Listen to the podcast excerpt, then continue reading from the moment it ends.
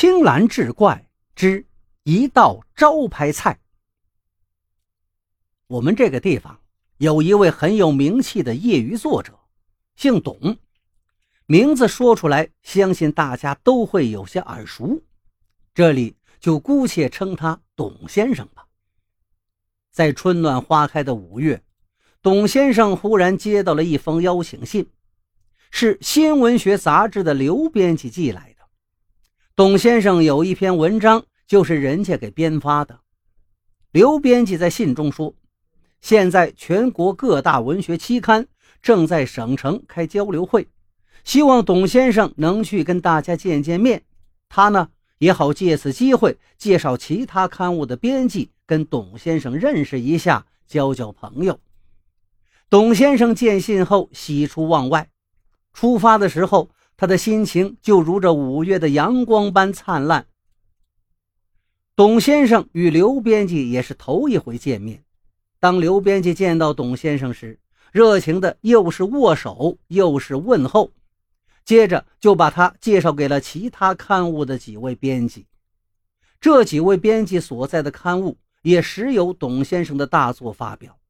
一见之下，大家都说董先生大名如雷贯耳。还希望以后能多多赐稿。董先生被大家一夸，还真有点大作家的感觉了，飘飘然，差点找不着北。中午，大家在天然居聚餐。这个天然居是家很有特色的饭店，董先生自然抢着要做东请客。刘编辑是当地人，他介绍说，天然居的招牌菜是烩血肠。是拿猪血、猪大肠、大白菜、香菇、木耳等原料，再加上特制的调料，精心烹制而成的。如此佳肴是不可不尝。于是他就首先为大伙点了一盆烩血肠。就在董先生跟其他编辑为点菜而互相谦让时，这盆热气腾腾的烩血肠就端上了桌。大伙都说：“这么大一盆呐！”先吃着吧，吃完了再叫别的菜。这烩血肠真是名不虚传，董先生吃的满嘴生香，连连称好。众位编辑也是交口称赞：“哎呀，不错，真不错。”刘编辑三句话不忘老本行，他感慨道：“这盆菜的味道呀，就跟董先生的文章一样，内涵丰富，味道醇厚。”令人叹为观止，爱不释手。好菜，好文章啊！董先生当面听到如此高的评价，自然是喜在心头，一张脸都笑成一朵花了，急忙双手抱拳道：“过奖过奖，刘老师太过谬赞了。”一盆烩血肠很快见了底儿，一位姓王的编辑挥手叫来服务员。既然大家都喜欢吃，那我也点一个烩血肠，让大伙过足了瘾。很快，第二盆烩血肠也端上来了。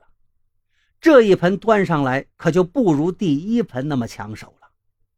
王编辑夹了一筷子放到嘴里，闭着眼睛品了又品，然后点了点头，说道：“这一盆的味道嘛，虽不及第一盆那样的诱人。”但细品之下，依旧是滋味悠长，令人回味无穷。这也像读董先生的大作，读第二遍时虽少了些新意，但是韵味犹存呐。佩服佩服。这个评价也不低。董先生得意的连连摆手：“不敢当，不敢当啊！”酒过三巡，董先生又请大家点菜。盛情难却，几位没点过菜的编辑对视了一眼，一起站起来对董先生道：“你们先吃着，我们几个到厨房参观参观，看看还有什么好菜。”过了一会儿，他们回来了，后面还跟着一个服务员。服务员袅袅挪挪端着一盆菜过来，往桌上一放，甜甜的报出了菜名：烩血肠。董先生见状吃了一惊，怎么又是烩血肠啊？马编辑在一旁哈哈笑道：“这个是我点的，哈哈哈哈！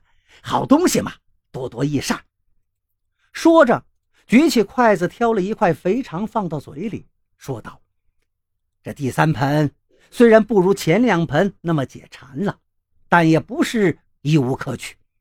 这就跟看文章一样，好的文章读三遍也还是有吸引力的。”那些传世之作更是百读不厌，对不对呀，董先生？